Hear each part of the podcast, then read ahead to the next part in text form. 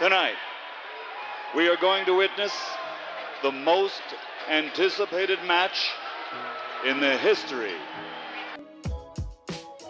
Naces, Creces, vas a la escuela, estudias, o no, ves TV miras películas de Disney, o Pokémon, juegas Nintendo, Play, no, Xbox, escuchas la radio, llega la electrónica, el tribal, electropop, todo te influye. nada fluye, Lees Crepúsculo, no, a John Green, vas a la universidad. y de la nada ya eres un adulto. ¿En qué momento? Llega una pandemia, Global, coronavirus, te encierran, mascarillas. todo cambia, Tienes 20, ni millennial, ni Gen Z, te cae el 20. mm, vemos. Amo.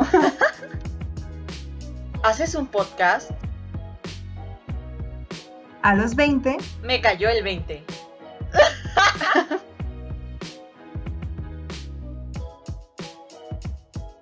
Hola a todos, bienvenidos otra vez a nuestro podcast, su podcast. A los 20 me cayó el 20. Soy Karen Galeana y estoy otra vez con Mariana Noriega. Hola Mariana. Hola Karen, ¿cómo estás? Qué gusto estar otra vez allí con, con todos ustedes que nos escuchan cada 15 días o cada 20, dependiendo de cuándo se nos antoja subir el siguiente capítulo. Pero sí, muy, muy bien, muchas gracias. Hace frío, está lloviendo. Oigan, si ya empiezan los climas, bueno, iba a decir buenos, pero depende de qué clima te guste. ¿Ustedes qué team son? ¿Calor o frío? Ah, Cuéntenos en nuestras redes sociales. cuéntenos. Pero bueno, el día de hoy les traemos otro tema emocional, por decirlo de alguna manera, que a todos nos ha tocado en algún punto de nuestra vida. El día de hoy vamos a hablar de las personas tóxicas. Y queremos empezar diciendo que no se tomen esto personal si los conocemos. Ah. Esto no es una pedrada. Repetimos, No, esto no es una pedrada.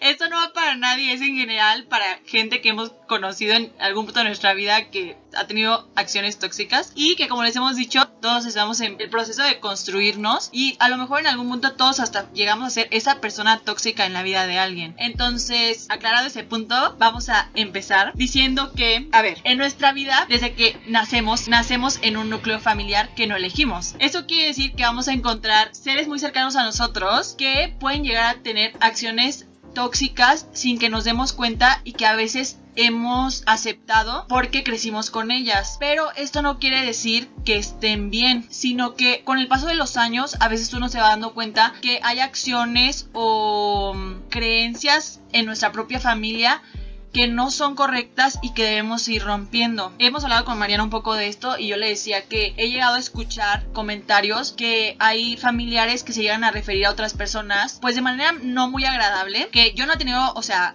la oportunidad de escuchar porque si no créanme que yo les diría que está mal que, hablen de esa manera de la gente. Pero creo que cuando por ejemplo si alguien llegara y a mí como familiar me hiciera un comentario sobre mi aspecto físico o sobre cualquier cosa en realidad o sea que a mí me hiriera yo le, yo le pondría un alto porque el hecho de que sea tu familiar no significa que tengan que aceptar eso, esas acciones, porque eh, sobre todo en nuestra cultura, no sé si es algo muy de Latinoamérica, pero a los mexicanos se nos ha acostumbrado a que la familia lo es todo, la familia es primero, la familia va a estar para, para ti siempre, pero creo que eso, o sea, ojalá fuera así, pero lamentablemente no todas las familias son sanas y no podemos idealizar que todas las familias están en un, en un núcleo sano y que son buenos para los demás. Entonces creo que lo primero que debemos hacer es romper con eso. No todos los familiares son sanos, esa es una realidad. Y también está bien alejarse de familiares que no te hacen bien. Bueno, yo, igual con Karen eh, platicando hace poco, o sea, todo este tema salió porque uno, nos lo sugirieron, y dos, porque eh, últimamente habíamos estado hablando justo de este tipo de situaciones en donde había familiares que, que más que aportar algo a tu vida te quitan, que a lo mejor y tienen actitudes más que con nosotros, con, con, la gente que queremos y que nos rodea, o con amigos nuestros, o por condiciones que tienen amigos nuestros, o por preferencias que tienen amigos nuestros, o por el aspecto simplemente que tenga alguien a quien nosotros queremos o nosotros mismos, a veces hacen comentarios al respecto y pues obviamente eso genera una dinámica un poco incómoda, ¿no? Más cuando uno está intentando cambiar o, o reaprender más bien la forma en la que tiene que comportarse en sociedad porque lo hemos tratado muchas veces ya aquí, ¿no? Eh, hay cosas que lastiman a otras personas sin que nosotros las, nos demos cuenta, porque las traemos muy arraigadas y en parte esto eh, viene también de la familia y de cómo nos han educado y del ambiente que hemos, en el que hemos crecido, ¿no? Entonces yo lo que le comentaba a Karen era que yo siempre he creído, bueno, no siempre, ¿verdad? No desde que nací, no nací pensando esto, obviamente, pero desde que tuve un poco de razonamiento respecto a este tema, yo siempre he dicho que las relaciones afectivas se tienen que trabajar, independientemente si son tus familiares, si son tus amigos, si es tu pareja, si son tus hijos, si son tu lo que sea, las relaciones afectivas tienen que trabajarse de ambos lados, ¿no? Tiene que ser una situación recíproca en donde esa relación haga que ambas personas puedan apoyarse y hacer que avanzar, ¿saben? Juntos. Esa persona te tiene que dejar algo, te tiene que dejar un aprendizaje, te tiene que dejar una lección, te tiene que dejar a lo mejor una mejor forma de ver la vida, lo que sea. Entonces, por, ese, por esa razón salió este tema, porque a nosotros nos ha pasado no vamos a decir nombres, obviamente. Que ni lo escuchan, ¿verdad? Ni lo van a escuchar, pero. sí, no, no, la verdad. Pero, ¿para qué nos arriesgamos? ¿Para qué creamos más conflicto? Pero siempre, todo, en todas las familias, ninguna familia es perfecta, para empezar. Así es. Entonces, siempre existen estos familiares que más que aportar algo a esa relación, lo que hace es quitarte. Y son personas que a lo mejor muchas veces nos han hecho creer desde niños que tenemos que respetar, que tenemos que darles la razón, que tenemos que aceptar comentarios solamente porque son familiares nuestros. Cuando no es así, el respeto tiene que ir de ambos lados. Y si tú no me estás respetando, ¿por qué yo tendría que respetarte solo porque hay una jerarquía? ni que estuviéramos en donde. Yo creo que en pleno siglo XXI ya es hora de que rompamos estos estereotipos de, ah, pues porque es mi familiar, lo tengo que respetar. Pues obviamente se merece un respeto como ser humano cualquier persona, sea tu familiar o no. Hay límites que no hay que cruzar, lógicamente. Pero si ese límite se cruza de un lado, más que el hecho de reaccionar de la misma manera, sí yo creo que sí hay que poner un alto y ponerse a pensar y decir, esta relación que me está dejando, ¿realmente es importante? O sea, ¿realmente me está nutriendo como persona? ¿Me está llevando a algún lado? Entonces, eso es lo que hay que, darse cuenta y como rectificar, ¿saben? Y si esa persona, por más familiar que sea, no te está dejando nada, es mejor romper ese lazo antes de que la situación se ponga peor y termine en pues cuestiones más fuertes, ¿no? Que a lo mejor y terminen, se terminen insultando. O sea, es, darse su lugar como persona y a la vez sin provocar una un enfrentamiento, por así decirlo, pero sí tener en cuenta que, que nos merecemos todo respeto y que ese respeto tiene que ir de ambos lados justo como dice Mariana, o sea, cualquier relación interpersonal, todo debe ser recíproco, ¿no? Y creo que la base también de cualquier relación, sea sentimental o familiar, eh, eh, de amistad, lo que sea, también se debe basar en la comunicación, ¿no? O sea, si no hay como la facilidad de decirle a alguien, sabes que lo que dijiste me está lastimando o no me gusta que me digas estas cosas. Y, o pónganle ustedes que, aunque no haya la, la, facilidad, ustedes se acerquen a esa persona y se lo externen. Y si esa persona de verdad, pues a ustedes ven que le vale o que eh, invalida sus sentimientos, pues obviamente alejarse, porque si ya ustedes trataron de hacerles saber que ustedes no se sienten cómodos con lo que está diciendo o la forma en que los trata y esa persona sigue tratándolos de esa manera o le vale, pues o sea, ya en ustedes no quedó para empezar. Y otra cosa es que a veces también justo lo que dice Mariana, que nos han creado una jerarquía de que a los mayores se les respeta, o, o sea, sí, no les decimos que por eso no vayan a, respetar a los mayores. Obviamente siempre hay que tener un respeto, pero justo lo que dice Mariana, eh, sí se gana, pero sean prudentes. No es justificación porque nada justifica que la gente sea de esa manera, pero si ustedes hablan con sus papás o gente adulta, la mayoría tiene todavía pensamientos muy arraigados que nosotros como generación millennial o generación Z hemos aprendido a romper. Entonces, creo que a veces es un poco difícil hacer cambiar a la gente porque no quieren cambiar. Esta es una, o sea, no quieren porque cuando uno quiere se informa y busca la manera o reflexiona sus acciones, ¿sabes? Porque cuando alguien ya te dice, se te acerca y te dice, sabes que esto no me gusta o esto no me parece y o literal me estás haciendo sentir mal con esas acciones que estás tomando y tú no abres los ojos o reflexionas lo que estás haciendo o lo que estás provocando con tus palabras, eso ya, o sea, ya no hay forma de hacerte entender, o sea, ya no hay forma de hacer entender a la otra persona. Entonces, creo que mm, a pesar de que sean sus mayores, si ustedes no se sienten bien en cierto contexto familiar o específicamente con una persona, ustedes están en todo su derecho de decir, ¿sabes qué? No quiero volver a verla porque me hace daño o, volver a verlo porque no entiende o, invalida mis sentimientos. Y está bien, o sea, porque también uno merece tener estabilidad emocional, paz mental, que a veces es muy difícil de alcanzar o de mantener y que llegue alguien y desestabilice tus emociones de esa manera, pues tampoco es válido. Y sobre todo porque ustedes tampoco van a llegar y se van a poner a la defensiva,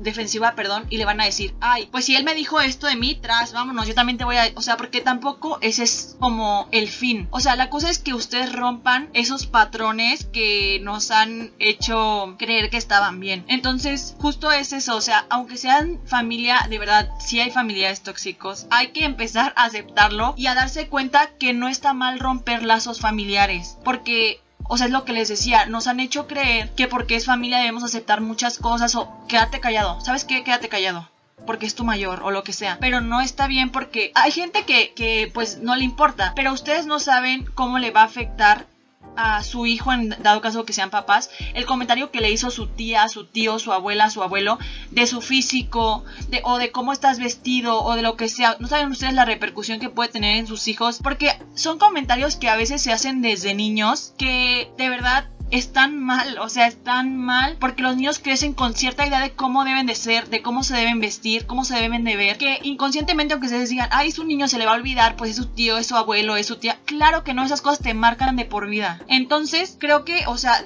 debemos ya de mm, dejar de estigmatizar que las familias siempre hacen bien y que siempre van a estar para apoyarte, no siempre es así. Sí, y es que aparte en, en México, o sea, no sé si en Latinoamérica en general, pero en México se da mucho que las familias son enormes. Ah, sí.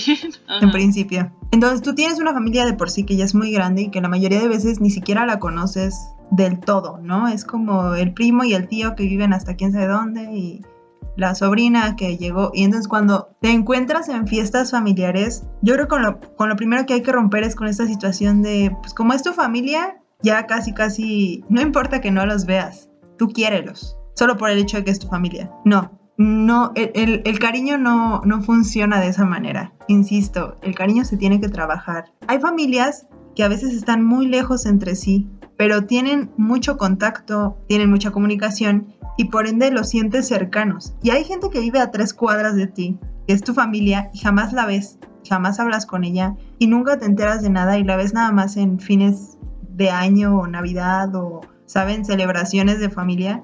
Y la gente cree que por eso solo solo por el hecho de que llevan tu misma sangre, los tienes que querer. O sea, tienes que, quererlos, que tener ese aprecio por las personas cuando no es así. Mucho menos si estos mismos familiares son los que a veces, como dice Karen, procuran hacer comentarios a lo mejor muy despectivos respecto a cómo te ves o invalidan la forma en la que piensas.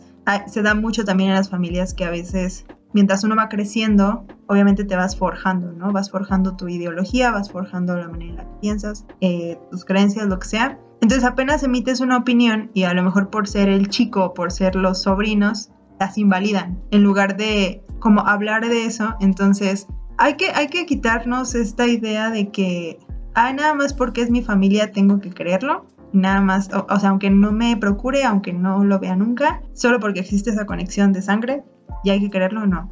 Hay que romper por completo con esa idea. Ahora, esto es hablando de familiares. Con los amigos pasa a veces muy similar, porque a veces creemos que encontramos en los amigos un refugio, ¿no? O sea, muchas veces creemos que, bueno, tenemos un problema con este círculo de aquí, de gente que, que está alrededor nuestro, bueno, me voy acá y a lo mejor ahí siento que puedo estar protegido, que puedo expresarme, que puedo explayarme muchísimo mejor que a lo mejor mis opiniones no son invalidadas, pero hay amigos que sí son, que sí son muy tóxicos y a veces no nos damos cuenta.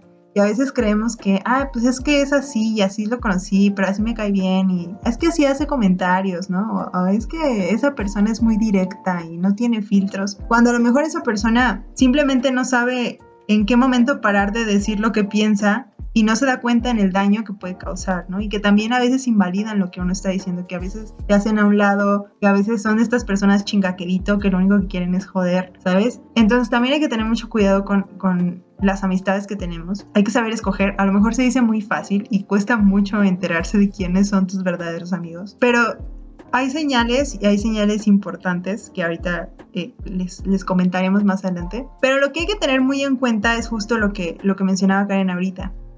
Hay gente que ya es así y que no va a haber manera de cambiarlas. Hay gente que ya ha crecido con esa mentalidad, que ya tiene esa idea, que a lo mejor fue criada de esa manera, que a lo mejor nunca les pusieron un alto y que creen que pueden hacer lo que se les pegue la gana, porque nunca nadie les dijo nada. Entonces, cuando la gente es así, lo mejor es simplemente alejarse no vale la pena discutir, porque es como hablar con una pared, ¿saben? O sea, esa persona ha vivido toda su vida pensando que lo que hace es lo correcto y a veces el, el querer reeducar a la gente, en primera ni siquiera es nuestra tarea. No, no es nuestra tarea reeducar a las personas ni darles elementos cuando ellos ya los tienen. Cuando estamos en una era en donde nos podemos informar muy fácilmente respecto a, a, los temas que nos rodean, respecto a cómo está cambiando el mundo y cómo estamos queriendo cambiar este chip para hacer que la gente no se sienta tan mal. Eh, más bien, para hacer que la gente no se sienta mal en absoluto, porque hay cosas que, que, a lo mejor creíamos que no hacían daño, pero sí lo hacen. Entonces, y esas personas con todas las facilidades que hay ahorita, aún así no quieren cambiar, no lo van a hacer. Y el intentar cambiarlos es un desgaste emocional muy fuerte. Entonces, siempre tengan presentes que estas personas que a lo mejor nos hacen daño, que por más que intentamos explicarle las cosas no lo entienden, no lo van a hacer. Lo mejor es parar, alejarse y no, no querer a la fuerza meterles las ideas que nosotros ya tenemos, porque al final es, es como hacer lo mismo que ellos quieren hacer con nosotros. O sea, nosotros no estamos para educar a nadie, a nadie.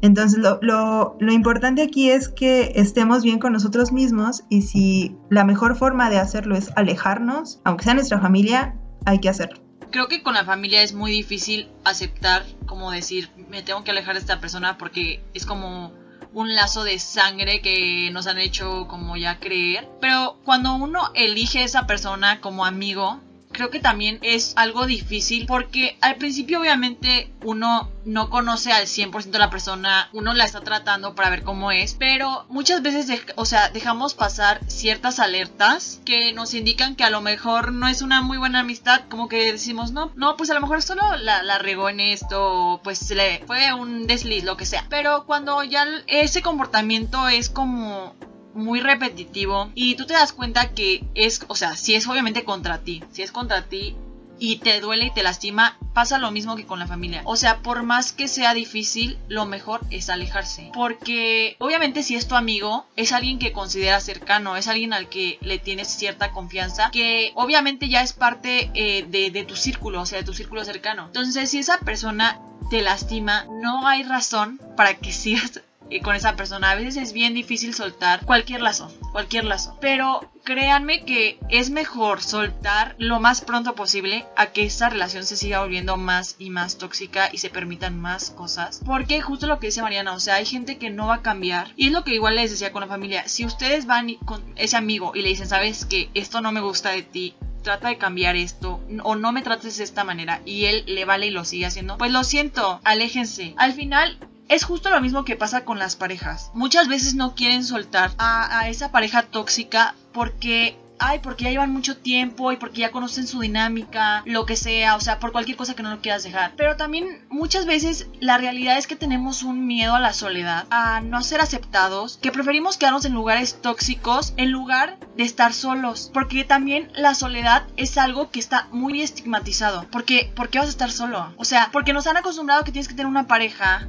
a que tienes que tener amigos, pero a ver, el mundo no se va a acabar si no tienes pareja, si no tienes amigos. Y saben que al final yo creo que uno siempre va a encontrar el lugar en donde pertenece. A lo mejor en este en ese momento estás con gente que no te hace bien y tú sientes que no vas a encontrar nunca más a alguien con quien te, te identifiques. Pero de verdad yo creo que cuando uno aprende a soltar llegan cosas mejores. Y sí es muy cliché y siempre todo el mundo lo dice, pero es una realidad, o sea, porque si eso te hiciera bien, de verdad estarías pleno estarías pleno y no, no tendrías esos problemas. O sea, si una persona te hace sentir mal y tú llegas en la noche y tú te sientes, o sea, es que hay gente que lleva ese, ese, ese como, no sé, es que no sé si decir problema o no sé, pero lleva como esa situación a otra circunstancia que hasta ellos se llegan a sentir culpables. Si ustedes se cuestionan qué hicieron mal o por qué se están siendo tratados así. A veces de verdad la gente es tan tóxica que nos llega a lavar la cabeza haciéndonos creer que nosotros somos los que estamos mal y que nosotros somos los que tenemos que cambiar y que ellos son los que están bien.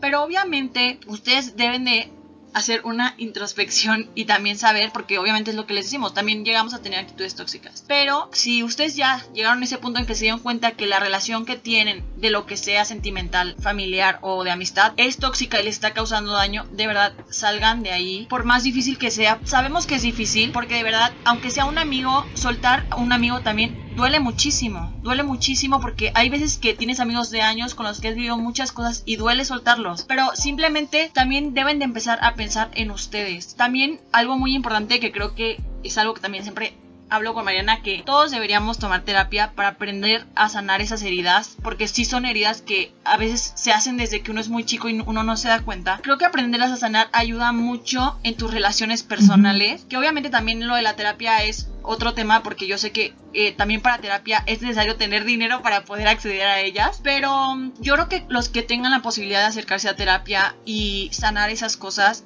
estaría increíble. Pero en dado caso de que no, yo creo que también si uno puede hacer esa introspección y darse cuenta que está teniendo ya relaciones que no están dando para más, que ya llegaron a su límite y que están sanar ustedes ya de manera personal, de verdad créanme que es lo mejor que van a poder hacer. Y miren, tengo aquí una imagen que me encontré hace poco. Habla de el efecto camaleón y bueno, dice esta imagen que todos somos como un camaleón, que nos convertimos en aquello con lo que nos relacionamos. Eh, dice, elige bien las personas que, frecuentas porque ellas no solo son una compañía, también son, son una escalera a un destino. Yo sé que suena esto muy cliché porque nuestros papás siempre nos dicen el dicho de que dime con quién andas y te diré quién eres, pero de verdad yo, yo yo personalmente soy muy creyente de este dicho, o sea, yo sí creo que la energía de la que te rodeas repercute en cómo vas a ser tú. Yo sí creo que la gente con la que te juntas dice mucho de ti. Yo sé que a lo mejor hay gente que, que no va a estar de acuerdo con eso porque muchos dicen, no, pues uno puede estar en el fuego y no quemarse, ciertas, ciertos dichos que también se aplican para estas cosas, pero yo creo que cuando te juntas con personas sanas, que te, que te, impulsan a crecer, que te impulsan a ser mejor persona, que te hacen ver los errores que cometes y lo que está mal desde el amor para que tú seas mejor persona, que están eh, contigo en las buenas y en las malas, porque miren, muchos se pueden decir amigos, eso es otra cosa, pero en las malas uno se da cuenta quién en verdad son amigos. Porque para la fiesta todos son amigos. O sea, de verdad, créanme que ustedes digan, voy a hacer una fiesta y van a haber 20 mil personas. Pero cuando uno tiene problemas, ahí es cuando uno se da cuenta quién en realidad está. Entonces, de verdad, yo sí creo demasiado en esto. Cuiden mucho su energía, cuiden mucho con quién se rodean, porque yo sí creo que eso afecta mucho en la persona en quien te conviertes. Sí, sí, definitivamente sí, a todo lo que acabas de decir. Es que, verdad, hay gente que es tan tóxica que, como tú dices, los ves o las ves en el día, llegas a tu casa cansada, llegas a tu casa sin ganas, sabes mal, eh, sintiéndote como mal de haber salido. Y hay gente que, que se dedica a eso, o sea, que de verdad parece que te roba las energías de la peor forma, ¿no? Obviamente esto se lo estamos diciendo desde un punto de vista de la experiencia que, que, hemos tenido con ese tipo de personas, ¿no? No somos psicólogas, claro está. no, queremos venir a terapiar a nadie. Sin embargo, yo creo que todos hemos tenido una experiencia al menos, si no es que más, obviamente, porque personas tóxicas hay Muchas. Pero sí hemos tenido experiencias con, personas que son así, ¿no? No sé, por decir un ejemplo, eh, yo recuerdo mucho a una persona que era, es que no sé si contar esto, hmm, interesante. Yo, yo conocía a alguien en la preparatoria, ¿no? Y salimos, fuimos novios y todo. Hay que tener muy en claro que si nosotros no estamos bien, no significa que nadie nos vaya a querer. O sea, no significa que es que como estás mal, nadie te tiene que querer. No. Sin embargo, sí es como un hecho que cuando uno no está bien y no quiere sacar eso, o sea, como que tiene algo guardado y no lo quiere sacar, afecta a tus relaciones personales. Por eso es tan importante lo que dice Karen. Hay que ir a terapia, hay que poder tener esta liberación de las cosas que nos hacen mal y que nos hacen daño y que nos guardamos, que a veces no queremos decirlas o que ni siquiera sabemos que traemos ahí, porque a la larga sí terminan afectando nuestras relaciones, ¿no? Entonces este chico, cuyo nombre no voy a decir, pero tú, bien sabes quién eres, que estás escuchando esto, Eh, yo recuerdo muy bien que, o sea, yo era una persona con mucha luz, quiero que lo sepan, yo era una persona con mucha luz en la preparatoria. Eres. Lo conocí y me apagué, me, No, me apagué súper cañón, pero súper cañón. En principio la relación empezó como súper mal, ¿no? O sea, en todos los sentidos. Él no sabía qué, qué quería, yo aparte estaba muy chiquita, yo tampoco sabía bien qué onda con las relaciones. En mi vida había tenido novio, bueno, solo uno, pero como que no contó. Entonces, eh, lo que él hacía era como que cuando él se sentía mal y salíamos, de alguna forma lograba hacerme sentir a mí como si yo lo hubiera hecho enojar a él, ¿sabes? Como si el que nos la pasáramos mal fuera mi culpa. Y para colmo, yo era siempre la que intentaba como decirle qué tienes, qué pasa, que no sé qué, como que que siempre intentaba hablarlo y arreglarlo. Y él siempre se escudaba, es que me siento mal, es que me duele el estómago, es que me duele la cabeza. Pero cambiaba su actitud en friega, ¿sabes? O sea, de que si estábamos bien en un momento a otro, no sé qué le pasaba, pero de repente cambiaba así su, su, manera de ser, se ponía súper serio, no me hablaba, no me dirigía la palabra, me ignoraba, aparte eh, usaba un su celular, o sea, como que se guardaba en su celular y ya no me pelaba en toda la tarde. Y yo llegué más de una vez, lleg- llegué llorando a mi casa, o sea, de que salía yo muy ilusionada y llegaba súper mal y pues, fue, fue muy doloroso, ¿saben? Porque pues, era como mi primera relación bonita, según yo. yo súper inexperimentada, ¿sabes? O sea, yo creía que, que de verdad era una relación linda hasta que después me di cuenta que, que no, que sí había ahí una cuestión en donde a mí me hacían sentir como si yo fuera la, la mala del cuento, como si yo hubiera hecho algo malo cuando yo no hacía nada. Entonces es muy importante que se den cuenta que no son ustedes. O sea, si hay que hacer una introspección, como bien lo dice Karen, ver qué actitudes tenemos nosotros y decir, ah, pues es que esto estuvo bien, ah, es que esto estuvo mal, porque las introspecciones son buenísimas para conocernos a nosotros mismos y poder avanzar. Porque recuerden que la competencia siempre es contra nosotros y la persona que fuimos ayer jamás va a ser contra las otras personas. Siempre hay que intentar mejorar por nosotros mismos, no por los demás. O sea, sí por los demás en un nivel colectivo, pero pues lo importante aquí es como ser una mejor persona cada día para estar bien también con nosotros mismos, ¿no? Entonces, sí tengan en cuenta que si llega a pasar algo así, o sea, si hay alguna persona que, que tiene estas actitudes como tóxicas sobre ustedes, no son ustedes el problema, porque es exactamente lo que te hacen creer que tú eres la persona que está mal, que tú eres la que está o el que está viendo mal la situación, el que está malinterpretando las cosas, la que está exagerando, te hacen sentir menos lo que estás sintiendo tú. No tienen responsabilidad afectiva, eso es un hecho.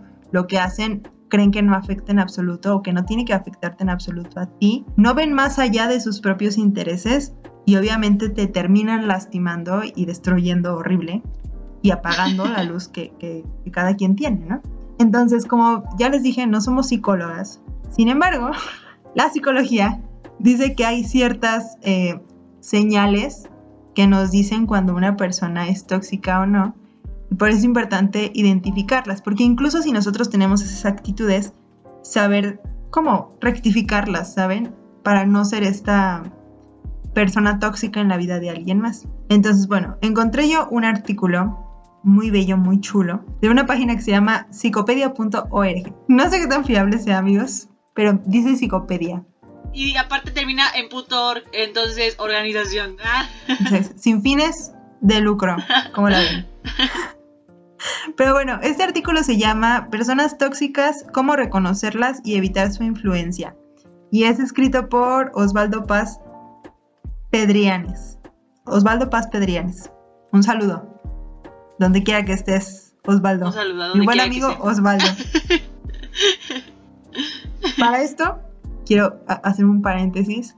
Hace poco, ya después les pasaré el dato, porque no recuerdo bien qué página fue, pero ahí se las estaríamos compartiendo en nuestras redes sociales. Recuerden seguirnos, estamos como a los 20 el podcast en Instagram y Facebook. Hay una página que justo es de psicología, lo lleva una psicóloga, que dice que eh, hay una gran diferencia entre desahogarse y quejarse, que muchas veces no vemos. La diferencia es que quien se queja lo hace constantemente, lo hace sin siquiera pensar en que eso va a generar un alivio, lo hace sin ver cuál es la situación y qué es lo que puede arreglar esa situación y no llega a ningún punto. O sea, simplemente se queja, se queja, se queja, pero no hace nada para cambiar esa situación. Y una persona que se desahoga lo hace cuando ya no puede más con una situación, el desahogo les permite liberar esa presión y esa tensión y sentirse mejor consigo mismos, con su alrededor. Esa sensación de desahogo hace que piensen muchísimo mejor la situación y vean qué es lo que pueden hacer para solucionarlo. Y pasa muy de vez en cuando. O sea, si eres una persona que se queja mucho, lamento decirte, no es que seas tóxica o tóxico, pero sí hay que ver qué es lo que está pasando. O sea, por qué hay tanta queja alrededor tuyo, ¿sabes? O sea, si el quejarte, el desahogarte no te sirve para liberarte, hay algo ahí mal. Y hay que checarlo para poder sentirnos mejor al momento de, desahogarnos, ¿no? Entonces, la gente que, se la pasa instalada en la queja o que nunca están conformes con nada, eh, generalmente son estas personas que, que presentan una toxicidad un poco más elevada. ¿Saben? Porque al nunca estar conformes con nada, siempre buscan como aventar esa culpa sobre alguien más, o sea, el enojo que tienen ellos lo avientan sobre alguien más porque nunca encuentran esa liberación. Y el contacto con ellas, por ende, genera un desgaste y un malestar que realmente nos daña tanto emocionalmente como en cuestión de energía, nos, nos quita la energía por completo. Entonces, esta persona dice que eh, Bernardo, Bernardo Estamateas un psicólogo argentino muy conocido, según él, por sus libros Gente tóxica y emociones tóxicas, nos recuerda que todos a lo largo de nuestras vidas nos hemos cruzado alguna vez con personas problemáticas, ya sea un jefe, un amigo, un familiar, un compañero de trabajo, y que visibiliza lo común de la presencia de estas compañías dañinas haciendo la siguiente pregunta. ¿Quién no se ha enfrentado con un manipulador que quería que hiciera todo lo que él disponía? Con un psicópata que se había predispuesto a hacerte la vida imposible, con un jefe autoritario que pensaba que podía disponer de tu vida las 24 horas del día, un amigo envidioso que celaba todo lo que obtenía, o un vecino chismoso que controlaba a qué hora salía y entraba a su casa y con quién. gente muy metidita en lo que no les importa, básicamente. Y bueno, dice que estas personas que son tóxicas son conocidas como vampiros porque justo nos roban la energía que nosotros traemos, la buena energía que nosotros, la buena vibra que nosotros traemos, nos la quitan. Y por eso es muy importante aprender a identificarlos, porque tarde o temprano, a la larga, si esas personas siguen y siguen chupando esa energía que nosotros traemos, nos va a terminar haciendo un daño emocional permanente. Bueno, las personas que son tóxicas suelen atacar a través de un chantaje emocional e instalar en nosotros el sentimiento de culpa. También suelen descalificar cualquier cosa que hagamos haciéndonos sentir inútiles y socavando nuestra autoestima. Otras personas suelen ser directamente agresivos verbalmente e intentan hacernos sentir débiles e inseguros y nos hacen dudar de nuestras capacidades. Y también podemos encontrarnos con un perfil psicópata, que es lo que decía Karen, es el camaleón experto en cambiar de máscara, manipulador, engañado, siempre en su propio beneficio. Esas personas que no sabemos identificar porque creemos o digamos se, moldean en la forma en la que creemos que nosotros necesitamos a esa persona, por ende es muy difícil eh, como identificarlos, ¿no? Bueno, aquí da varias definiciones y también nos dice que existen también las personas que son chismosas, personas que pueden intoxicar regando su veneno, esparciendo rumores que a lo mejor frente a nosotros nos dan una cara, pero detrás hablan como si no hubiera mañana, ¿no? Hay personas que son orgullosas y narcisistas, que creen que todo lo que hacen es perfecto y que nadie puede llevarle la contraria habiéndole sido concedida la, potestad de pisotear y descalificar a las personas que tienen cerca. Lo que decíamos hace rato, gente a la que nunca le han puesto un alto y que por ende cree que, hace la ley, ¿no? Y finalmente uno de los perfiles más agotadores es el del quejoso, lo que les decíamos ahorita quien siempre tiene un motivo para pensar que el mundo está en contra de él, que hagas lo que hagas para ayudarle a solucionar su problema tiene otra queja más, y que lo primero que hace cuando te ve es vomitar una perorata de quejas, reproches, lamentos y disgustos. Y bueno, mencionan que estas personas nos dejan emocionalmente anémicos porque, insistimos, nos roban como que esa buena vibra que podemos traer, que son ladrones del bienestar y que eh, suelen ser esas personas que te contagian de mal humor, de tristeza, de miedo, de envidia o cualquier otro tipo de emoción negativa que hasta ese momento no se haya manifestado en tu cuerpo. Dice que es igual que un virus, llega, se expande, te hace sentir mal y cuando se aleja poco a poco, tú recobras tu estado natural eh, y pues con suerte lo olvidas, ¿no? Entonces aquí hay una, una como lista de personas, o sea, como de características que las personas tóxicas tienen. Ojo si ustedes son esas personas. Y ojo si conocen a alguien así cerca de ustedes. Dice, los víricos pasivos son esas personas victimistas que echan la culpa de sus males a los que tienen alrededor. Nunca son responsables de lo que les ocurre, obtienen la atención a través de la queja y hacen sentirse mal al que no les presta la atención que ellos creen merecer. Estas personas nos contagian de tristeza, frustración y apatía. Todos conocemos a alguien así. Yo ya pensé en como tres personas. Ya, exacto. Los que se vinieron a su cabeza, aléjense. Ese es un buen ejercicio. ¿eh? Si, mientras estamos hablando de esto, ¿ustedes están pensando en alguien? Ojo ahí. Porque esa persona algo está haciendo mal. Algo está haciendo mal, ahí no quieren estar. ahí no es. Víricos caraduras. Los que siempre piden favores, uta, pero nunca dan nada. Y cuando se deja de satisfacer sus necesidades, comienza la crítica y el chantaje emocional. Estas personas generan el sentimiento de aprovecharse de nosotros.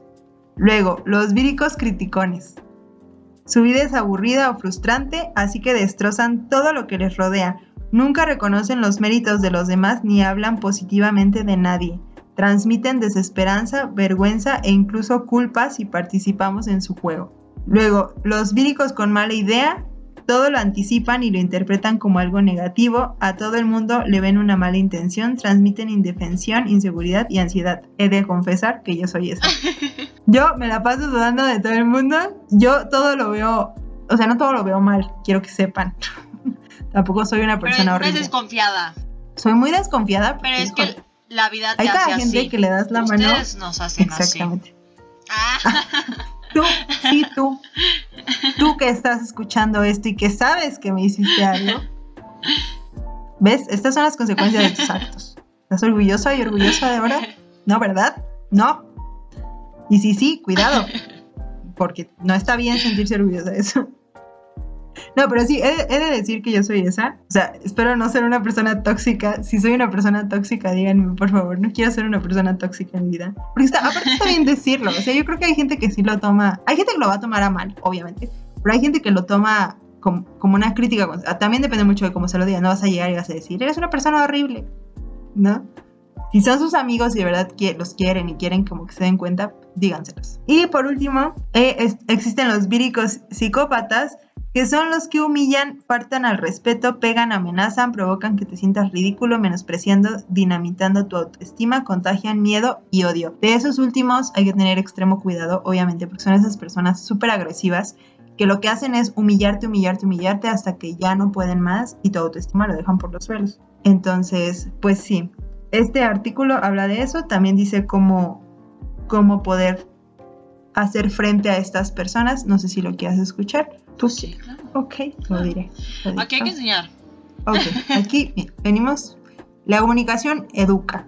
Eh, bueno, también nos mencionan, eh, ya, que, ya que nosotros tenemos como que estas definiciones, ya, o sea, a lo mejor ustedes mientras escucharon esto ya pensaron en alguien dijeron, ay, cuidado, ¿no? Con esa tía, cuidado con eh, mi papá, mi mamá, cuidado con mi hermano, cuidado con mi novio, mi novia, cuidado con quien sea. Mi amigo. Si ustedes pensaron en alguien, aquí les va la forma de poderse librar de esas personas.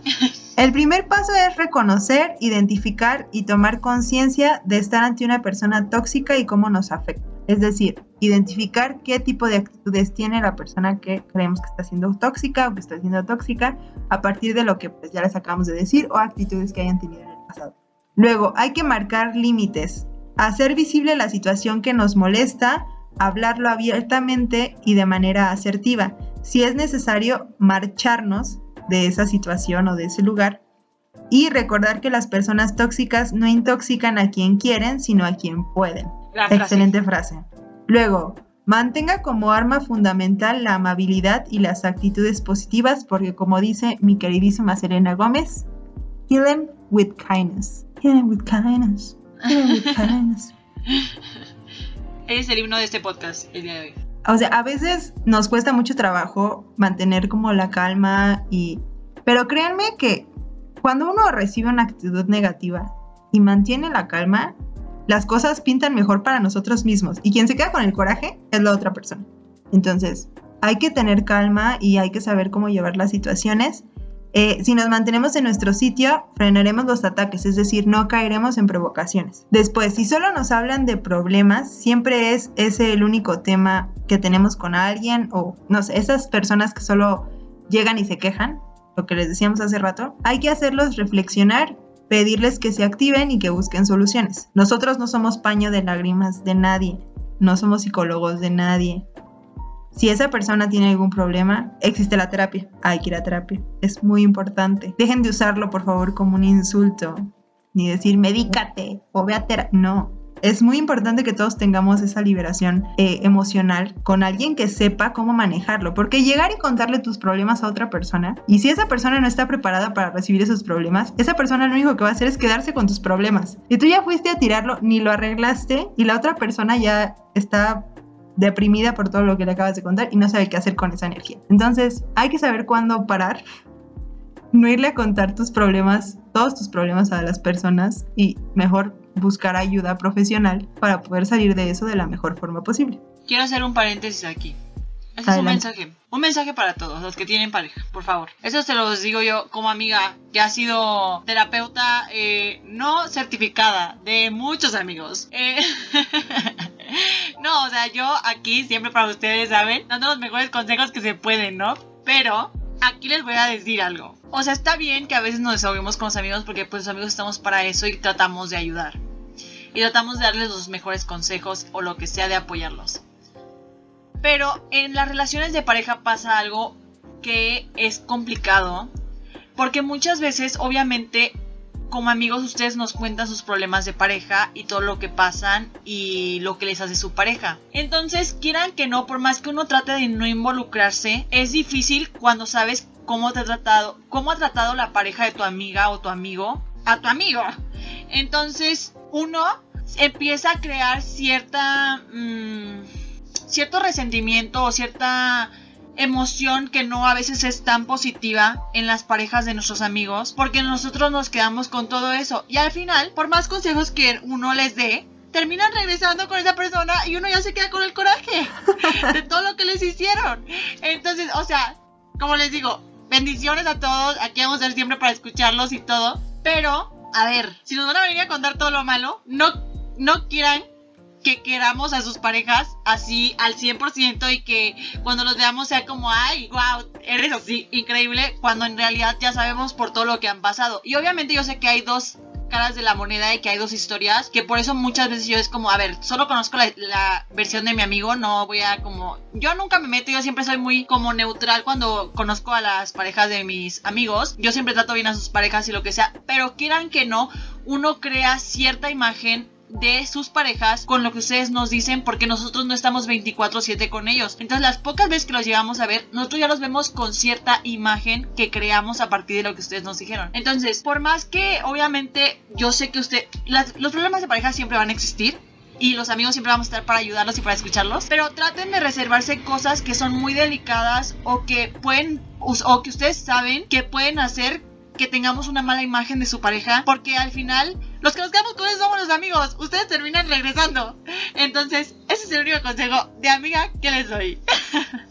Ese consejo les doy, porque su amiga Karen, yo soy. Karen soy. Así es. Sí, o sea, hay que saber en qué momento llegar y soltar la bomba, porque a veces nos quejamos con la gente cuando estamos muy enojados. Y yo siempre he dicho que la gente, o sea, todos contamos nuestras versiones haciéndonos ver a nosotros bien. Claro, claro. Jamás vamos a contar que la cajeteamos, jamás vamos a contar. O sea, hay gente que luego llega de que, ay, es que me peleé con mi jefe y no sé, me quiso mandar, pero yo le dije que no, y se ponen como si fueran los héroes de la historia, ¿no? muy chingones. Y a lo mejor cuando la, realidad fue que eso lo dijo como de, sí, jefe, está bien, gracias. Pero no me habla así, ok, gracias. O sea, es importante darse su lugar, pero nunca contamos la historia bien. Siempre, siempre le agregamos ahí cosas. Ah, y más cuando estamos enojados. Yo sí soy eh, de esas, ¿eh? Yo sí soy de. Yo acepto mi error. ¿ah? yo cuando estoy muy enojada y yo cuento mi historia, yo le, yo le echo mucha crema a mis tacos, ¿eh? Yo sí, wow. Es que, también amigos, si van a contar el chisme, cuenten lo que sea menos. O sea, porque si me vienen a contar así el chisme a secas, pues uno dice, ay, no, ¿y qué más? O sea, métanle drama, emoción, o sea, no le metan de más porque pues luego ya pues eso ya es otra cosa, o sea, ya no me están contando la realidad, pero pero pues sí, amigos, ahí yo sí yo sí soy muy ahí de que yo cuento así de que uy, yo dije esto y esto en mi mente porque nunca lo dije. sí, ¿eh? Sí, cuidado, cuidado con llegar a contar cosas más cosas de las que deberían contarles a sus amigos porque bueno, no son sus terapeutas como dice Karen, siempre, siempre yo creo que vamos a estar para nuestros amigos lo que necesiten, cualquier consejo que nos pidan, obviamente, y si podemos ayudarlos, pues ahí vamos a estar, ¿no? Mientras estén nuestras posibilidades, pues claro. Eh, pero es verdad que luego llegan a contarnos cosas destrozados o destrozadas. Dicen, no, es que me engañó y me hizo así o me dijo aquello. Y nosotros, obviamente uno como amigo se enoja, o sea, no es como, ¿cómo, cómo este güey o esta chava se atrevió a decirle eso a mi amigo o a mi amiga? Exacto. Y nosotros. Quiere ir a golpear, quiere ir a golpear gente. Y nos desbordamos con consejos, ¿sabes? No, no, no, tú vales mucho, tú eres esto, tú eres aquello, tú mereces algo mejor. Tú eres una guerrera, tú eres una guerrera. Guerrera, tú, tú eres lo mejor, lo mejor de lo mejor y esa persona es mierda y esa persona es lo peor que te puede haber pasado. Qué bueno que te diste cuenta. Luego hasta soltamos cosas de más nosotros de que no, yo, yo ya sabía que esa relación no iba a funcionar y yo ya sabía que esa situación no iba a llegar a nada. Y que nunca me gustó para ti. Uno ya ha sacado también sus frustraciones. No, que yo desde que lo vi dije, ese no me gusta para mi amiga, le va a hacer daño. Y dos días después, ya dimos los consejos, ustedes ya están de que, no, sí, gracias por tus consejos, te quiero mucho, te amo y la chingada. Para que dos días después, es que regrese con él. Y, regrese con ella. Ya quedó como menso. No, y aparte, ya dijo, ya dijo hasta lo que no de la otra persona. No hagan eso, no sean así. O sea, nunca nos vamos a juzgar, he de decir. Sí, no. Pero tal vez un poco. Pues, ¿quiénes somos nosotros para, juzgar? Pero bueno, volviendo al tema. El siguiente punto es no permitir que nadie nos critique delante nuestro. Esta está ruda, porque miren que hay gente que se desborda de críticas, ¿eh? Ah, no, perdón, les estoy mintiendo, olviden eso último, lo leí mal. y yo. ¿Cómo? ¿Cómo? Perdón. No permitas que nadie critique delante tuyo a personas que no están presentes. Todos hemos fallado en eso. Todos hemos. Muy importante. El que esté libre de pecado que arroje la primera piedra. Eh, bueno, aquí dice que esto es. Yo creo que es por lógica y que sí es algo en lo que todos tenemos que trabajar. Pero si entramos en ese juego, automáticamente somos como esa persona tóxica. Y eso está muy heavy. Eso ya... Qué difícil se me hace. Yo en este video dándome cuenta que sí soy tóxica. No puede ser. en este video. Yo en YouTube ya, en YouTube. Sorpresa. Este podcast se estrena en video. díganos, díganos. Tal vez nos quieren conocer, no lo sabemos. Es que, dato, dato que no les interesa, pero Mariana y yo estamos en videollamada. Entonces por eso me confundí, la estoy viendo. estaría, estaría. Eh, el siguiente es nunca dejar que nadie nos maltrate, nos haga menos ni nos falte al respeto. En eso también hemos fallado muchos con nosotros mismos. Muchas veces yo creo que sin quererlo, sin pensarlo, nos dejamos pisotear por las demás personas. Ya cuando uno se da cuenta es como, tuve que haber hecho algo, ¿sabes? qué coraje. Es el típico que ya después de la discusión se te ocurre lo que vas a decir. Y tú ahí inventando, es verdad, tú, es verdad. tú peleándote con tu recuerdo, moldeándolo para que sea... Y de ahí sale la conversación que le cuentas a los demás, ¿saben? de esa conversación falsa que te haces en tu cerebro después de haber terminado la conversación. Y por último, quitar el poder. Evita a estas personas y no les permitas el acceso a tu intimidad. Aquí dice, abstráigase mentalmente de su presencia. Me, abstraigo yo. Y comportamientos. No hagas caso de lo que digan, ni des importancia, ni te ofendas de lo que esa persona diga. Es decir, no le des el poder de manipular. Hay que ser muy, muy sabios mentalmente Exacto. para no lograr, para, para no dejar que esa persona entre, ¿saben? Y por último, y sobre todo, pues no permitir que nunca nadie nos inocule el virus que nos haga mutar en una persona tóxica. Esto es muy importante. Y después de todo esto ya te diste cuenta que esa persona que tienes a tu lado, sea quien sea, es así, ¿para qué lo quieres en tu vida? ¿Qué te está es. dejando? ¿Te has hecho esa pregunta? ¿Qué te está dejando? Es la pregunta que te dejaremos el día de hoy de tarea. ¿Qué te están dejando tus amistades? ¿Qué te está dejando tu familia? ¿Qué te está dejando tu vecino con el que siempre te estás peleando y eh, nada más no entiende? ¿Qué te está dejando? Porque luego hay gente muy aferrada, ¿eh? Ay, sí. Que les dice y les dice y les dice y al vecino le vale madres y nada más tú haces el coraje ahí. Ay, sí. ¿Para qué? No lo hagas. No lo- tú tranqui. Tranqui. Yo me le acerqué y fijo la miré. Me propuse un trago al oído, le dije que si estaba soltera o estaba casada. Ella me dijo tranqui, que nada que nada pasaba. pasaba. Así es. Este. Así, Así es. Ya, ya No, ¿qué opinas, Karen? Es- Ya, ya esta- todos los puntos. ya, ya terminé de hablar mi discurso de tres horas. No, Una disculpa, una disculpa por eso. Un gran artículo, ¿eh? Les repito la fuente si quieren. Este, para cerrar, queremos decirles sabemos que es muy difícil romper este tipo de relaciones tóxicas y también es muy difícil identificarlas. Pero si ustedes ya identificaron que están en una relación tóxica, eh, traten de, eh, en primer lugar, si no han intentado hablar con esa persona o, o externarle sus sentimientos o cómo, o cómo ustedes ven la situación, traten de usar esa primera opción para, a lo mejor la persona todavía no se hace consciente de que tiene eh, comportamientos tóxicos. Tal vez ustedes sean la, la primera persona que, le, que les diga que lo que están haciendo está mal o ese comportamiento no es correcto. Entonces, que esa sea su primera opción. Hablar con la persona y decirle lo que no les parece, lo que no les gusta, lo, cómo los hace sentir cierto tipo de comentarios, cierto tipo de acciones. Si ven que ustedes ya hablaron con esa persona y esa persona sigue invalidando sus sentimientos o no entiende la verdad, o sea, por más que ustedes quieran cambiarlo, si esa persona no quiere hacerlo, no lo va a hacer y ustedes van a seguir como luchando contra ellos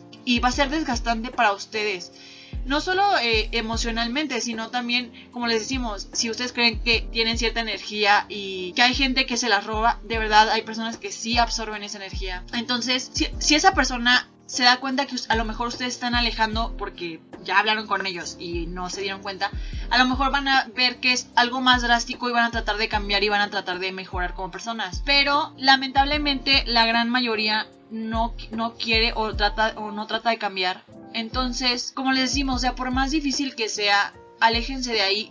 De verdad ustedes van a eh, terminar encontrando las personas con las que se identifiquen. Yo sé que a veces en lo familiar es creo que lo más difícil de romper porque, como les decimos, crecimos con la idea de que eh, nuestra familia siempre va a estar para nosotros o nos hicieron eh, creer eso. Eh, me ha tocado ver muchos TikToks sobre gente que ha dejado así su casa, se ha salido de su casa y ha dejado a su, a su círculo familiar cercano, su núcleo cercano. Hablo de papás, hermanos y así, porque eran, eran círculos muy tóxicos.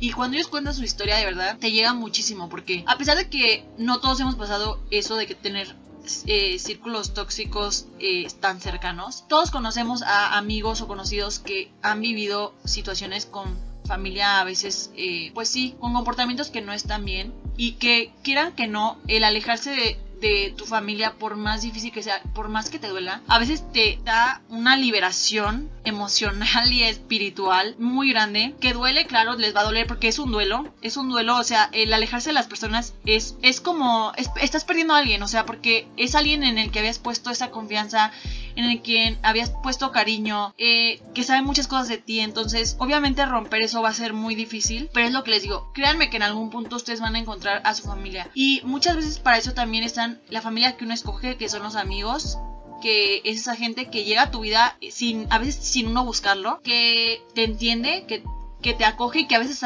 su propia familia te acoge y te das cuenta que neta no siempre la familia de sangre es tu familia que te entiende. Entonces, si ustedes tienen obviamente una familia, tu familia de sangre es buena y los quiere, o sea, qué padre, qué bendición, pero lamentablemente no todos tienen esa fortuna. Entonces, solo es como que entendamos que todas las relaciones se trabajan, que al final van a encontrar el lugar a donde pertenecen, no traten de encajar en lugares en los que no están cómodos, en los que los hacen sentir mal, porque no, no ustedes no necesitan cambiar para encajar. Ustedes deben de ser queridos por lo que son, por cómo son, por ser ustedes mismos. Y si los tratan de cambiar en su esencia, en su forma de ser, de verdad no pertenecen ahí.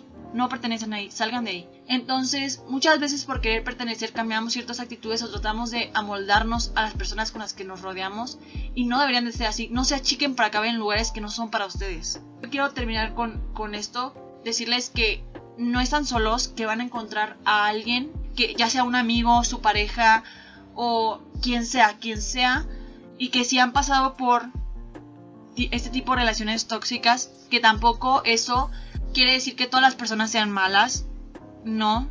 El hecho de que existan personas tóxicas, lamentablemente también esas personas vienen a lo mejor de, de circunstancias no muy fáciles, que los, a lo mejor los han hecho así, y no es justificación, ¿eh?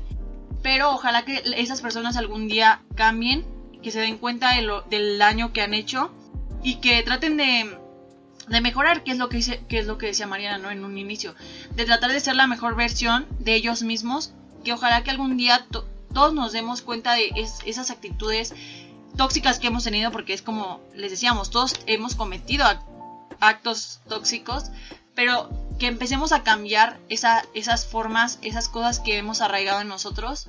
Y sí, amigos, espero que, les, que les sirva esto y lo que Mariana les vaya a decir.